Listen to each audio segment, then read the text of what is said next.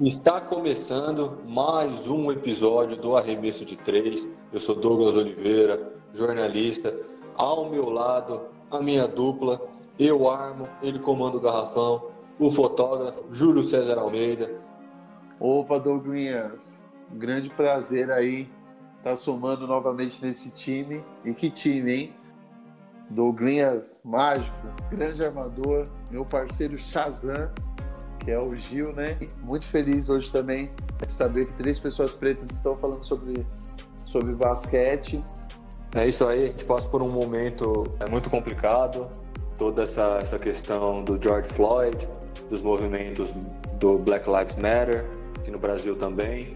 E o nosso convidado especial hoje é narrador do NBB, pelo Dazon, pelo Facebook, Bem-vindo, Gil Arruda. Um prazer conversar com você mais uma vez, cara. Tudo bem, Douglas? Tudo certo? Um abraço para todos que estão ligados aí em mais um podcast. Muito bacana uh, o convite. Eu fico feliz em estar aqui trocando uma ideia com vocês.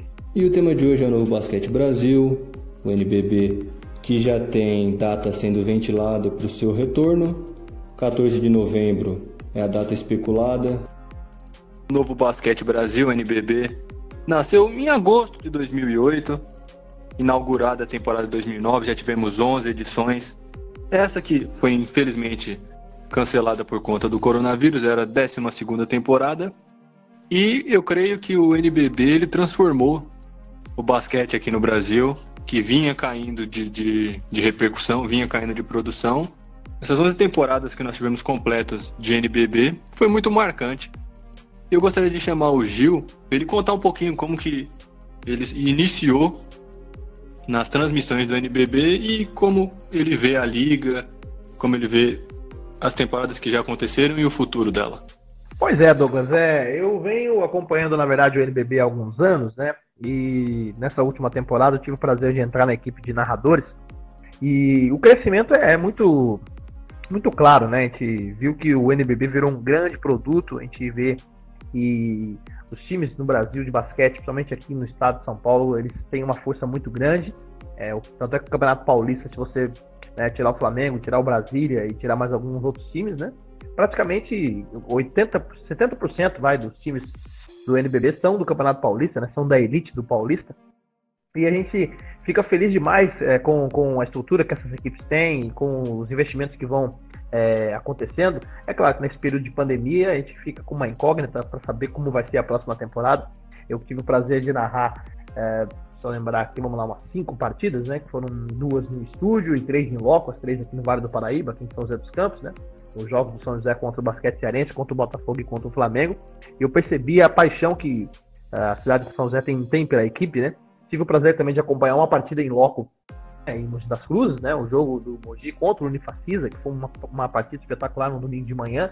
E, e dá para ver exatamente que o NBB é, já é sucesso, né? Principalmente depois dessa mudança que teve nas transmissões né? e acabou se espalhando pelas emissoras. Tanto é que né, eu fiz algumas narrações tanto pelo Dazon quanto pelo Facebook, né? Então isso só mostra que a fórmula está funcionando.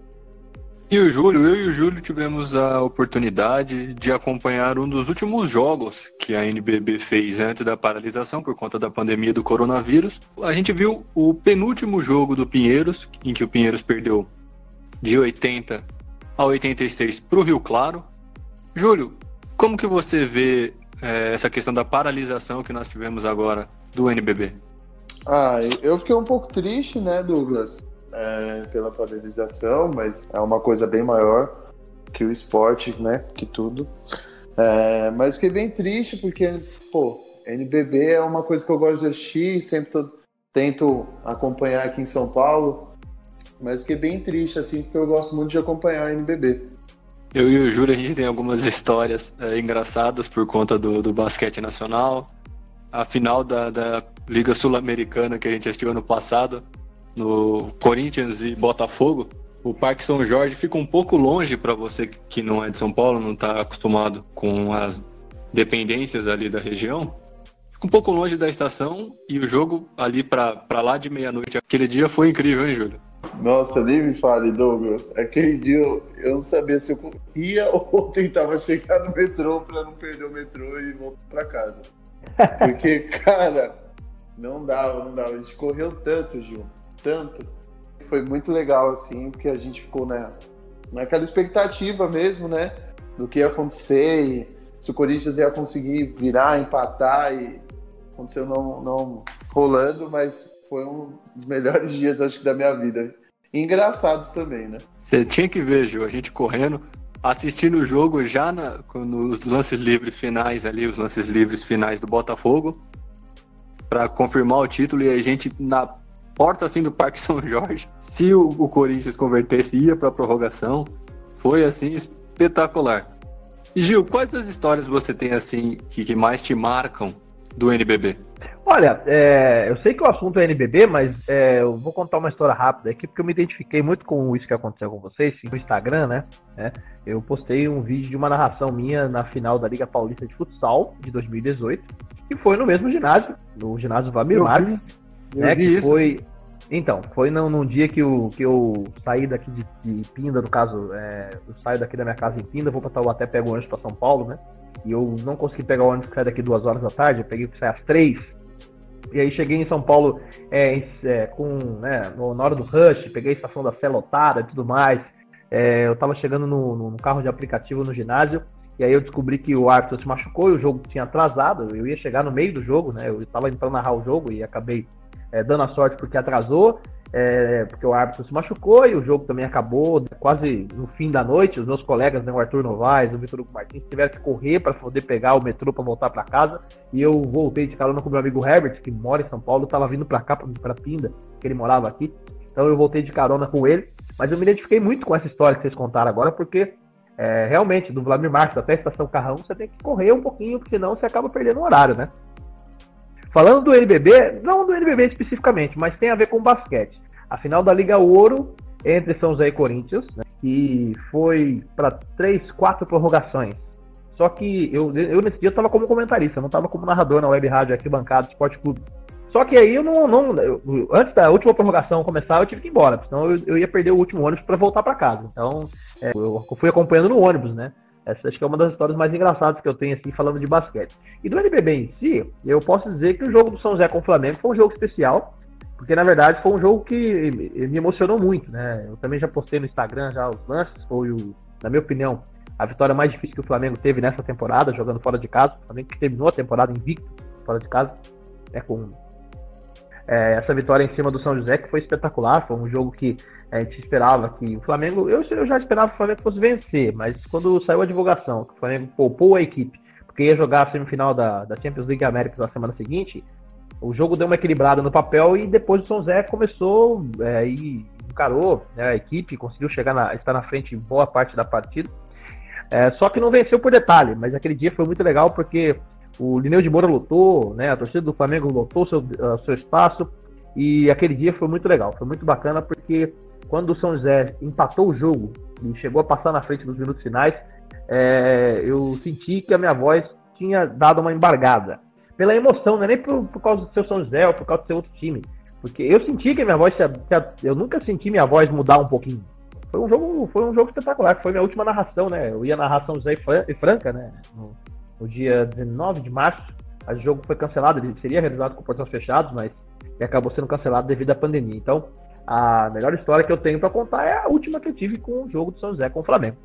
O legal de, de debater, de trazer aqui o Gil, que, que faz essa cobertura para a Dazon, que faz a cobertura para o Facebook, que é funcionário do NBB, é que as histórias de bastidores, né, Júlio? A gente tem as nossas, indo como, como espectador, indo como repórter, mas é, essa questão de bastidor, eu acredito que as pessoas, né, os nossos ouvintes gostem bastante. E realmente faz parte de tudo isso, faz parte do, do, do, do mundo do esporte, do NBB, até do futsal, como o Gil falou, futebol. Eu já tive algumas transmissões que foram muito engraçadas, de jogos, por exemplo, que a gente faz do estúdio e cai a imagem do, do, do jogo, e aí você tem que saber improvisar, saber trazer emoção pro jogo, então é fantástico. E você citou o Flamengo, né, Gil? Citou o Flamengo. O Flamengo ele é o maior campeão do, do NBB, com seis títulos. Depois do, do Flamengo, o Brasília, o Lobos Brasília tem três, o Bauru um assim como o paulistano. Júlio, o que, que você acha, é, ao que se deve toda essa, essa distância, esse, essa dinastia que o Flamengo conseguiu emplacar? É, eu acho que a dinastia do, do Flamengo ela é composta por vários aspectos, mas eu acho que um é predominante, que é a coisa do patrocínio, né? O Flamengo é, tem, um, tem uma torcida muito grande, é, e o que acontece? O patrocínio é muito forte no Flamengo, mas tem um patrocínio muito forte e aí ele consegue trazer estrelas para o seu time. É, se você perceber, o Gustavinho, que era técnico paulistano nas últimas temporadas, foi para o Flamengo, ganhou lá no Flamengo. É, eles sempre conseguem tirar os melhores jogadores das outras equipes e trazer para o Flamengo. Então acho que essa dinastia vem por causa disso, pela força do patrocínio, por todo o que é o Flamengo também, né? Agora, tanto no futebol quanto que é no basquete. O, o time do Flamengo, na verdade, é um time que, que ele, nessa temporada, ele fez uma campanha muito boa. Né? Gente acompanhou aí alguns jogos, né? E eu, como falei, tive o prazer de narrar o jogo do Flamengo, que foi bem emocionante, né? É, e foi um, sim, um jogo é, digamos que pesado, né? Porque São José tem uma camisa pesada e tem né, uma torcida apaixonada. O Flamengo acabou fazendo uma boa campanha, sim, né? Mas vamos ver como vai ser a próxima temporada. Vamos ver o que, vai acontecer, se vão manter os mesmos nomes lá, né? E não tem muita noção de como vai ser o fim dessa pandemia. Mas a aguarda aí que tenhamos aí uma, uma temporada muito boa, não só do Flamengo, mas de todas as equipes também.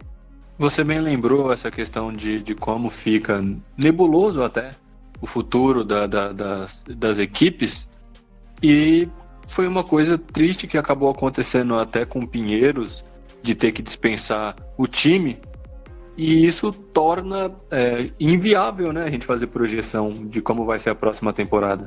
É, eu, a gente estava conversando sobre isso tempos atrás. Você que chegou com essa informação para mim.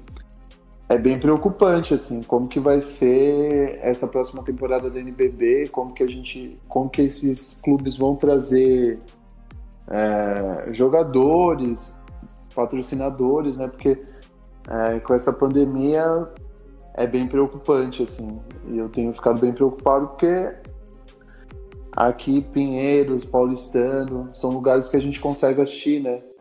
E, o calendário, né? O calendário, a gente tem um, um calendário um pouco complexo aqui no, no Brasil. A própria NBB, ela faz outros campeonatos né, a liga faz outros campeonatos dentro desse calendário, tem a Copa Super 8 que a gente vê acontecer desde 2018, o Flamengo já ganhou, o Franca também, as duas edições que tiveram. Isso acaba deixando até a própria Copa Super 8 e o, os demais campeonatos do calendário, como o Campeonato Paulista, todos muito difíceis de, de, de, entender como será. É, a gente fica nessa, nessa expectativa, né? Nessa né, como vai ser o esquema, né? E como você estava falando, né? É, porque eu, por exemplo, lá na, na, na, equipe do NBB, né? Tipo, quando saía a escala, né? A escala era não só com a equipe. É, porque assim, a mesma produção, a mesma produtora que realiza as transmissões do NBB, ela também, né? Fazia a produção da, da transmissão do basquete Championship Américas, né? Champions League Américas, e além do, do, da Copa Super 8. Né? Tanto é que é, a, a, escala era a mesma, né? Então quando tinha o jogo do Flamengo era, né? Poderia ser o Guilherme Maia, como já foi algumas vezes, poderia ser Marcelo Duó, como foi também. E aí vamos ver como é que vai ser esse novo calendário, né? Então a gente fica, né, só acompanhando aí a, as postagens tipo de melhores momentos da, da temporada atual para né, ficar matando um pouco a saudade da modalidade, né? E eu acho que é até um momento muito complexo, muito difícil da gente tentar pensar no início do, da competição. Mas dando sequência aqui nesse contexto histórico que a gente falou, tem o Flamengo, óbvio, com seis títulos, dominante, tendo uma sequência de quatro títulos na, nas temporadas 13, 14, 15, 16, sendo também o primeiro campeão da história do NBB. Mas nós tivemos um repeat do Brasília, né, Júlio? O, o Brasília com também muito forte na categoria. Cara, o arremesso do Nezinho. Cara, brincadeiras à parte, era um, era um bom time, né? É, tinha Nezinho, tinha Arthur, tinha Giovanoni, tinha Alex. Só era um time bem montado. Jogar de igual para igual com o Flamengo, que tinha um investimento parecido, até maior que o, o, que o Brasília naquele momento. E era, era um time assim, cara, que era legal de ver, assim, né? Porque a gente tem sempre essa expectativa de assistir NBA, é, NBA ou assistir Liga Espanhola e tudo isso, mas, eu, cara, era bem legal, assim. É uma outra estrutura de basquete, né? É um outro jogo, parece. Mas era muito legal, assim, o Nezinho, bola de três, Giovanni ali perto do garrafão, fazendo o ala pivô, o Alex, é o Alex, né? Cara, era bem legal, assim, o Brasília nessa época. E tinha um, o Arthur também, que mandava muita bola de três. Então era bem legal o Brasília nessa época. Sinto saudade, mas o Giovanni cerrou, né? O Alex tá em Minas. Então, mas era bem legal o time do, do Brasília. E é tudo isso que você falou. O jogo ele acaba sendo diferente. A regra do basquete FIBA, que é o que se aplica ao NBB, ele, ele é, ele torna o jogo menor. O, a NBA ela faz um, faz um, um número de, de minutos maiores, com, com 48, né, 12 por tempo. A NBB faz e o basquete FIBA faz 10 por tempo. Então resulta em 20% menos de jogo. E você citou o Alex, o Alex é um dos grandes nomes da história. Ele foi defensor do ano oito vezes. De 11, ele foi oito vezes. As oito primeiras é, edições. O Jimmy foi as três últimas. E é um cara gigantesco. É um cara que já foi MVP, o mais valioso, em 2015. Gil, o que, é que você tem a dizer sobre essas feras que, que a gente falou aqui? O Alex, o Brasília, ah, o Alex, cara, o, o Brabo, né, como o pessoal fala, eu tive o prazer de, de, né, de estrear no NBB, é, narrando, né, o time do Minas, né, o Minas contra o Pato Basquete, foi um jogo bem legal, né, envolvendo o Alex e também o, o Scott, né, do outro lado tinha o Gustavo Basílio, tinha o Fanches, tinha os jogadores bons também do Pato Basquete. O Alex é uma lenda do basquete brasileiro, né, um cara fantástico. E o Nezinho, pô, o Nezinho também é outro cara fera demais. É um cara que também é uma lenda né, do basquete brasileiro, tem muita história e é muito bacana ver esses caras jogando ainda, né? E o Alex jogou na NBA. O Alex ele tem um histórico, ele tem seleção. É o brabo, realmente é um, um excelente jogador. Assim como o Marquinhos. E o Marquinhos ele é o maior MVP da história, com três MVPs. À frente do Marcelinho Machado, que é outra lenda, duas vezes foi o Marcelinho. O que leva o Marquinhos a ter toda essa, essa sequência, porque ele vence em 2013, vence 16, vence 18, é um cara incansável. Ah, eu, eu acho que é basicamente o, time do Flamengo ajuda bastante ele e o potencial dele também, né? É, o Marquinhos, como você disse, é um cara que jogou já a NBA, já jogou no NBA, tem né, a passagem pela seleção aí de muito tempo. É um cara com potencial enorme. Eu, eu gosto muito do estilo do Marquinhos jogar, né? É um ala e, e que sabe armar até o jogo, né? Distribuir bola, arremessa bem, infiltra bem também. Então, eu acho que tem um conjunto aí, né? O potencial do Marquinhos como jogador e a equipe do Flamengo que ajuda ele a ser esse principal jogador do Flamengo. Né? Isso é verdade. É, inclusive no jogo que eu fiz, né, que eu narrei, né, é, São José Flamengo, ele foi um cara diferencial naquele dia, né, ele fez os pontos que empataram a partida e depois na prorrogação ele acabou fazendo a diferença. Ele junto com o Olivinha, né, foram os grandes destaques daquele dia. É, e o cara, bom, o cara é gente boa, carismático, ele depois foi tirar foto com a torcida que tava lá, não só os flamenguistas que vieram do Rio de Janeiro, como os do os São José dos Campos, do Vale do Paraíba, né, que tinha é, torcida do Flamengo, marcou uma presença legal no ginásio de de Moura. E o cara foi atencioso com todo mundo depois. Sim, essa questão do, do, intercâmbio, né, que a gente falou, cara, foi na NBA, assim como o Alex. E eu acho que esse, todo esse intercâmbio, ele torna o NBB um produto, um jogo cada vez melhor. Nós temos muitos gringos aqui jogando, gringos treinando a seleção. O Larry Taylor é um cara, né, que, que se naturalizou, jogou Olimpíada, jogou PAN, ganhou PAN, e que é o cara que é o, o Mr. triplo-duplo da, da, da, história da NBB, é o jogador com mais triplo-duplos, que com quatro, o Jorginho tem dois, e tem o Chamel, tem grandes jogadores estrangeiros, não é, Júlio? Eu sou um pouco suspeito para falar do Chamel, né? Eu acho o Chamel um cara carismático, muito legal, assim. Eu acho um cara fenomenal. É... Teve seus problemas aí com contusão, né? Veio jogar aqui na América do Sul. Vem, vem jogando bem. Dentro de Mogi também era um cara fenomenal. Que levou quase o Mogi ao título. Não conseguiu por detalhes, mas é um cara que eu acho um fenômeno assim, de jogador. O Larry também gostava muito de ver ele no Bauru, é, um armador versátil, né? Que jogava, conseguia até jogar na 3 como ala. E bom jogador. Então, Larry Taylor e o Chamel são sim, é, são duas figuras fantásticas que não podemos deixar de, de, lembrar. E eu tenho certeza que não só eu, mas mais outras pessoas que, que gostam do NBB vão deixar os dois como principais destaques internacionais.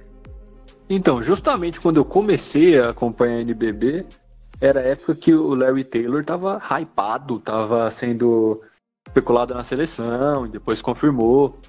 E é isso, são caras gigantes que fizeram com que o nosso, nosso basquete evoluísse ainda mais dentro de toda essa, essa programação que a NBB faz. E uma coisa que a gente tem que concordar, que a NBB tem um marketing muito legal. É, o marketing da NBB é, vem trazendo também é, atividades novas, né? Tipo de treinamentos. É, a imagem também da NBB mudou, né?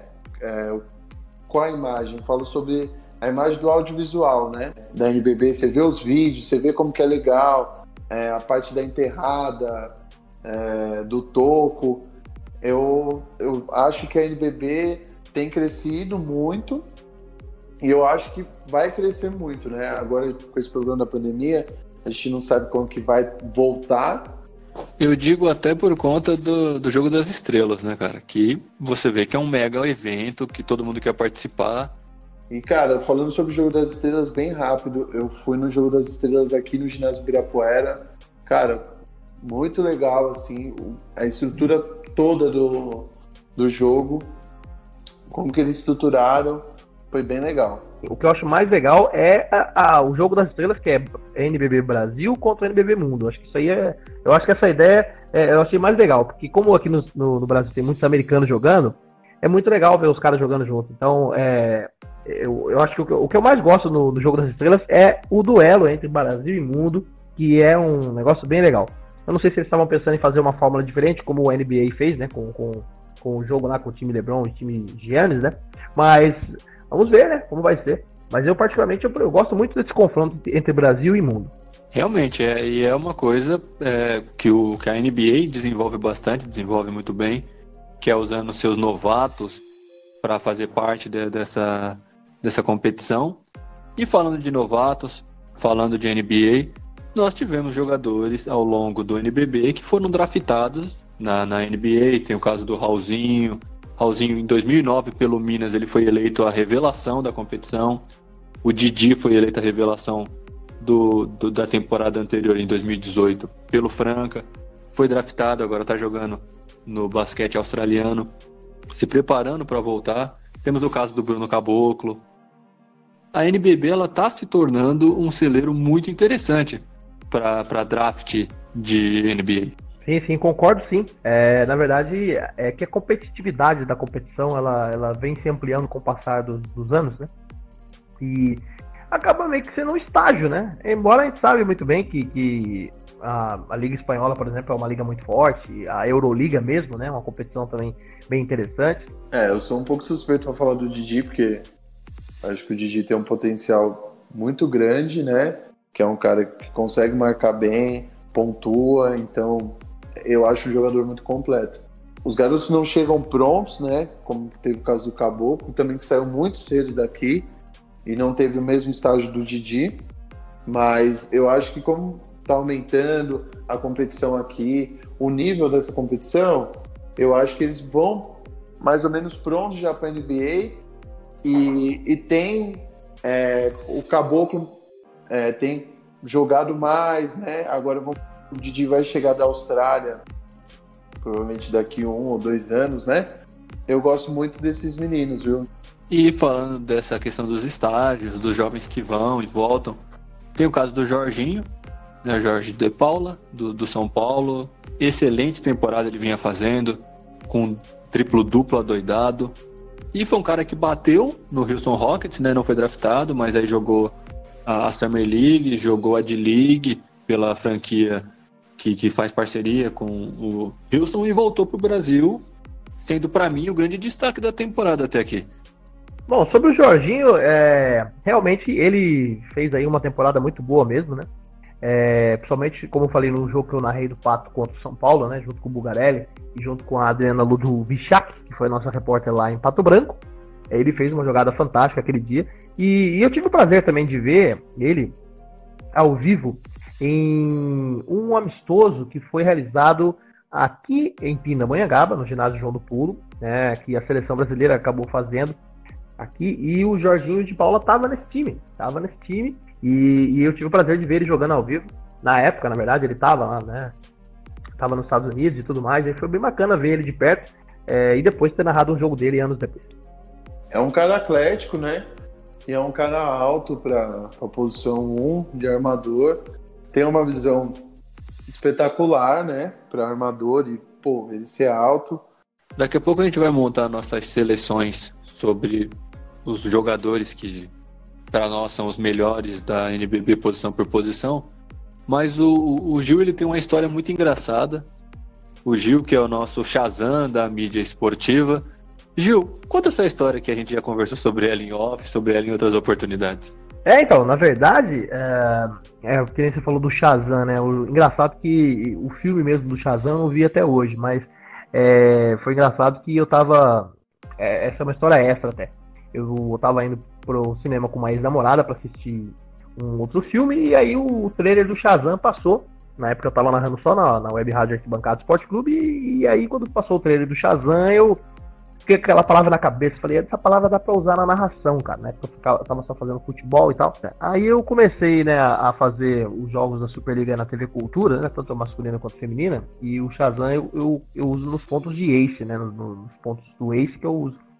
É, e lá já começou a ter algumas cornetas e tudo mais. E, e, no basquete eu, eu usei nas bolas de três pontos. Embora meu amigo Felipe Viana, que é meu parceiro da Rádio Arquibancada, ele já falou que dependendo de alguma enterrada ou outra, dá pra eu brincar, dá pra usar num. dá pra eu colocar o Shazam numa enterrada e tal. Eu tava até vendo esses dias a final olímpica de novo entre Estados Unidos e Espanha. E teve uma ponte aérea lá do LeBron James que eu meio que fiz um. fiz em cima e deu certo o esquema do Shazam. E aí, você sabe que a internet é terra de ninguém, né? Então, a gente, nessas transmissões que a gente faz aí, seja elas pelo Facebook, seja, seja elas pelo Dazon, né? É, ou na TV Cultura mesmo, né? Pelo Twitter você recebe críticas, você recebe elogios, você recebe. É, na verdade, você recebe mais críticas até do que, do, do que elogios, né? Essa que é a verdade. É, mas a gente tem que saber relevar. E nesse jogo do, do São José com o Flamengo, é, eu não tenho culpa se os caras são bons de três pontos, eu tava falando do direto e tudo mais. E aí teve um cara que. que é, ué, ué, não tenho culpa. Os caras estão treinando, estão acertando, o que, que, eu posso fazer? Eu fiz o Dedé e Stefanelli falar Shazam na transição. Então, se você depois for no YouTube e procurar lá o jogo condensado, que é o, o jogo mais amplo, São José Flamengo, tem um Shazam que o Dedé Stefanelli falou. Ele tava comentando comigo o jogo lá. E aí. Uh, Aí é o seguinte, aí eu tava começando a ver os comentários da galera e tudo mais, aí teve um cara, um cara que depois eu, dias depois da cultura, com outro, com meu amigo Gabriel Argachoy lá, a gente abriu o Twitter dele e a gente viu que ele, que ele tava, ele critica todo mundo, ele critica até se o dia sai com o sol, tipo, ah, hoje tá com o sol brilhando, pô, porque o sol tá brilhando e tal, e quando o cara me critica, eu, eu, faço questão de retweetar as, as, boas e as más mensagens que eu recebo. E aí eu retuitei, né? retuitei falar, e escrevi falando, olha só que legal, meus fãs, dando carinho e tudo mais, né? Então, tipo, é muito engraçado essa turma que critica a gente, né? E quando eu fui escalado para fazer os jogos, tanto do Flamengo quanto do Botafogo, é, o do Flamengo já estava empolgado por si só. Mas o do Botafogo eu fiquei mais empolgado pelas partidas que o Botafogo estava fazendo, né? Teve aquela bola do Jamal no final do jogo contra o Rio Claro que ele fez, que foi espetacular. É, o Fred Maxwell Jr. estava fazendo enterradas fantásticas, né? Que eu estava acompanhando meu amigo Leandro Mamute narrando, junto com o Roberto Bial. Ele estava levantando mesmo a galera e tudo mais. E eu fiquei empolgadaço. Falei, putz, eu vou narrar o Botafogo, vai ser legal, vai ser divertido. É aquela história, né? Eu, tipo, eu não estou, copiando, não estou copiando o Romulo Mendonça, mas digamos que eu sou da mesma, da mesma turma dele, da mesma escola dele, né? Tipo, é aquela história de eu tentar entreter. Eu não quero me eu não quero chamar a atenção do jogo para mim, não. Eu só quero só fazer com que as pessoas se divirtam do outro lado. Essa é a verdade. Ô Gil, só um. Mas Gil, no final você poderia dar uma Shazam pra gente aí, só pra dar uma olhada? Como é que é o negócio? Você quer que eu. Como é que você quer que eu mande é, um Shazam aí? Eu quero, né? Eu, eu tô gosto, ansioso. Eu tô ansioso. Eu, tô eu, eu sou suspeito. Eu sou suspeito pra falar porque eu gosto do Shazam. E as narrações do Gil falando do Shazam pra mim são excelentes. Também tô na expectativa, hein? Ah, e, e detalhe também, né? É, outra coisa bem, bem lembrada, né? O, o, o Shazam, assim, foi muito bacana é, essa ideia, porque como eu falei, né? O, eu tenho o aval da direção da cultura, né? Do diretor, do vice-presidente lá, que eles gostam. Eu sou muito grato a, ao carinho que eu tenho lá, né? É, por eu ter esse aval, né? E no dia que eu narrei também, que eu fiz a abertura da, da, da LBF, né? A, a Liga de Basquete Feminino, né, que também teve narração, na, tem a transmissão da TV Cultura. É, eu tive o prazer também de abrir as transmissões da LBF na Cultura, né, com a narração do, do Renatinho, com os comentários do Renatinho e da Ellen Luz também, né. Então lá também eles gostaram. O Renatinho, ele particularmente gostou da minha narração é, na, na, no dia da, abertura do basquete feminino. Então, é, graças a Deus, todo mundo tá gostando, essa que é a verdade.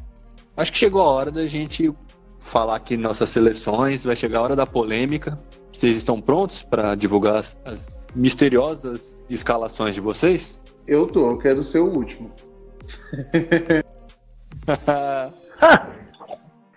então, se quiser, na verdade, eu vou, eu, é, é, é eu vou falar a verdade para vocês.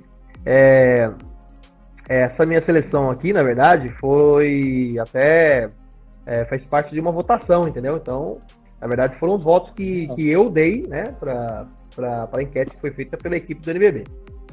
Show de bola. Então vamos posição por posição, cada um inicia uma rodada. Gil, qual é a sua escolha para armador? Quem armaria a sua seleção? Bom, é, como eu tinha falado com o Felipe Viana, eu fiz assim a, a, minha, a minha escolha de acordo com os jogos que eu fiz.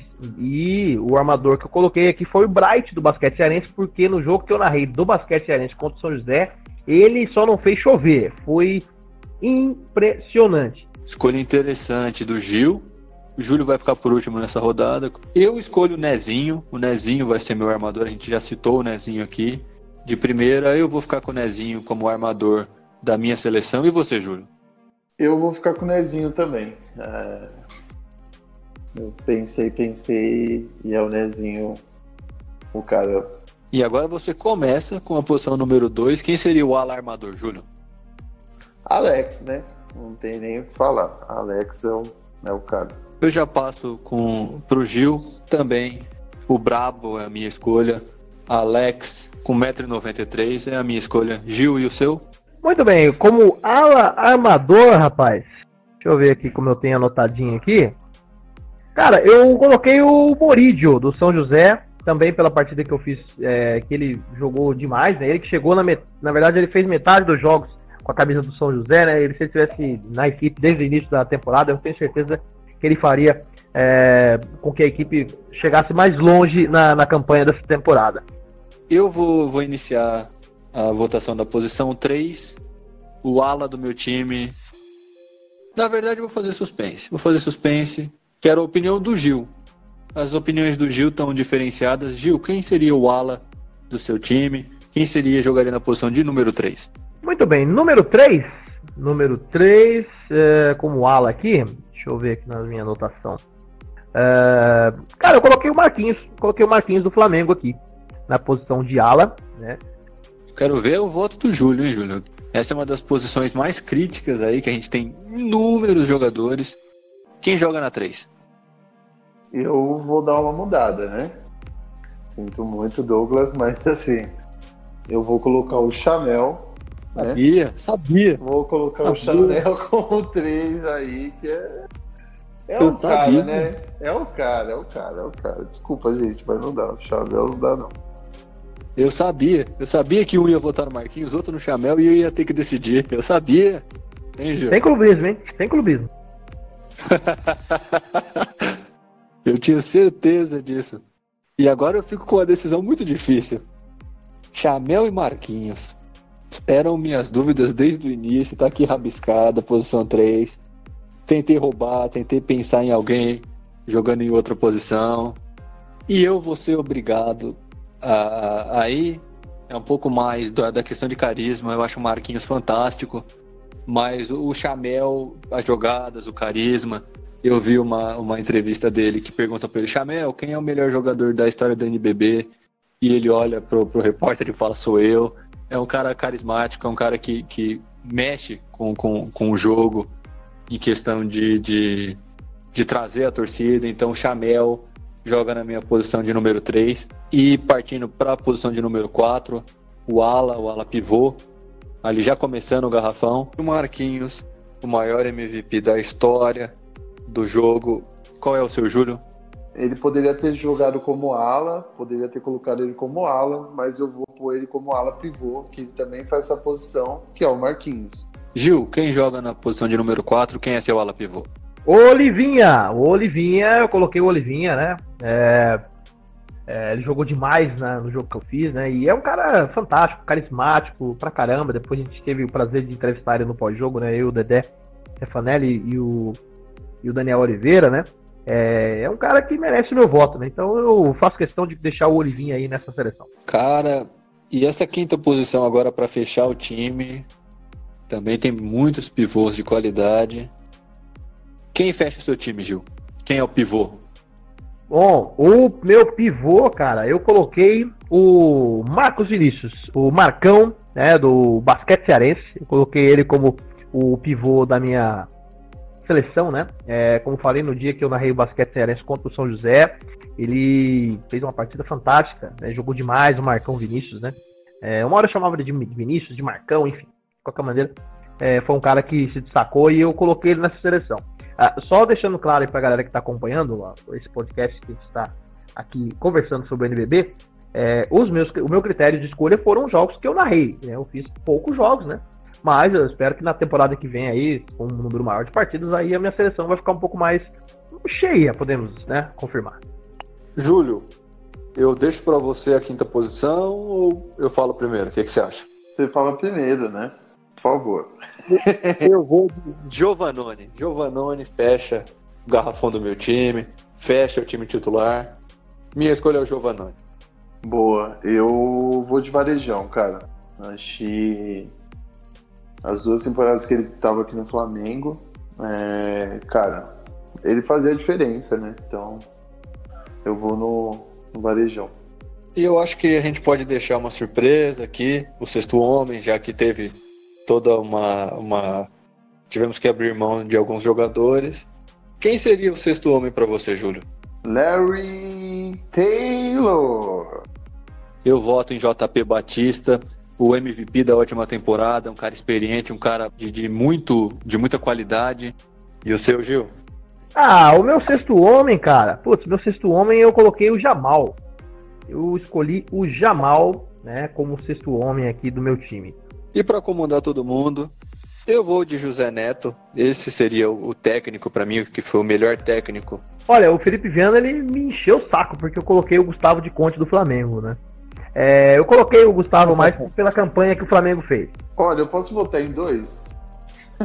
Na verdade, eu vou, vou, escolher um, que é o Vidal, uh, que era te, é, treinador do, do Brasil, na época que o Brasil conseguiu todos os títulos, né? E eu gosto muito do Mortari também. É, um ex-técnico do Pinheiros, eu, eu gosto bastante dele também, assim como treinador. Bons votos. Cada um vai escalar novamente a sua seleção. Ah, a seleção vai começar com o Bright aqui como armador, né, na posição número 1. O Moridio vem aqui com a posição 2. Temos o Marquinhos aqui com a posição número 3. O Olivinha vai jogar com a posição 4. E o Marcos Vinícius é a posição número 5, com o técnico Gustavo de Conte comandando a equipe. Júlio, agora é a sua vez de brilhar. Escala cinco jogadores que você colocaria em quadra na NBB. Cara, você quer me matar mesmo, né? Mas aqui vem o meu armador, Nezinho, com seu arremesso espetacular. É, vem o Bravo na posição de armador, Alex. Como ala, o cara espontâneo, o craque, Chamel, Marquinhos, o famoso MVP. E na posição número 5, o pivôzão, o cara carismático como é, Varejão. E o técnico, Vidal. O meu time entra em quadra com, na posição número 1, um, ele, Nezinho.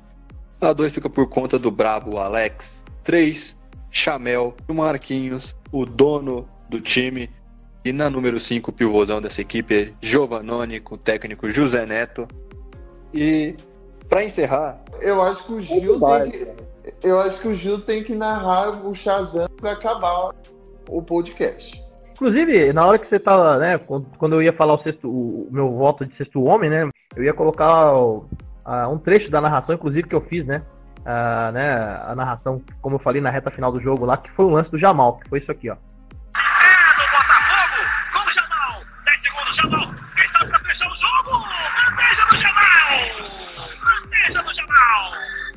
E foi legal pra caramba, porque o Jamal, ele, rapaz, o que a torcida do São José, a torcida organizada, o Pânico, né? A torcida Pânico reclamava com ele, xingava ele e tudo mais. E quando ele fez esse ponto, ele olhou pra torcida Pânico do São José. E será que o, que o Gil vai escapar sem o Shazam, Júlio? Por favor que não, né? Eu tô esperando o Shazam acontecer. E vocês pediram Shazam, então tá aí. Quem vai tirar? Tiro de três, Joyce. É isso aí, a gente ouviu aí o Shazam.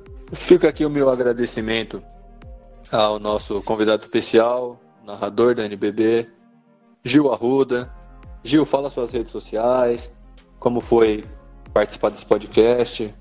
Então, Douglas, eu que agradeço o convite, né? Foi muito bacana participar da, desse podcast com vocês, né? É, eu estou feliz demais com essa, essa minha carreira de narrador que eu estou retomando, né?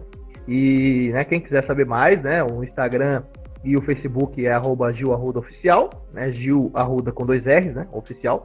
É, o YouTube, youtube.com.br Gil Arruda, onde ficam as minhas narrações, né? O meu portfólio de narrações está por lá.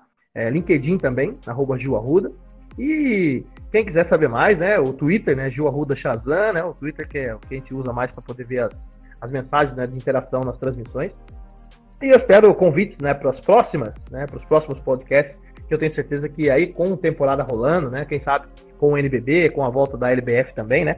E a gente vai estar aqui também para poder é, né, trocar uma ideia e falar bastante. Queria destacar novamente três comunicadores negros falando sobre basquete. Estou muito feliz, muito legal a presença do Gil. Júlio, sempre um prazer, meu brother, meu parceiro de NBB, Júlio César Almeida. Fala suas redes sociais agradece a galera, suas considerações finais, cara. É, eu queria agradecer mais uma vez ao meu parceiro Douglas aí, cara que eu admiro muito. Tá aí com o Gil hoje, né? Referência aí também como narrador. Só agradecer mesmo, fico muito feliz com essa empreitada que a gente está seguindo nesse podcast, falando sobre negritude, falando sobre alguns temas são bem importantes, falando sobre basquetebol também. E as minhas redes sociais Instagram, né? Que é Júlio César, dois A's e quatro R's. Quem quiser ver lá o meu trabalho. E é isso. Um abraço a todos. espero que, que gostem desse podcast. Douglas, obrigado. Gil, um prazer. Ah, eu que agradeço. É isso aí. Espero que vocês de casa estejam bem, estejam seguros, saudáveis.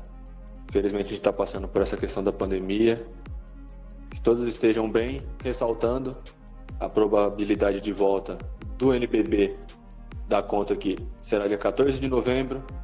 A gente vai ficando por aqui. Arremesso de três. Vem com a gente que é sucesso. Até a próxima.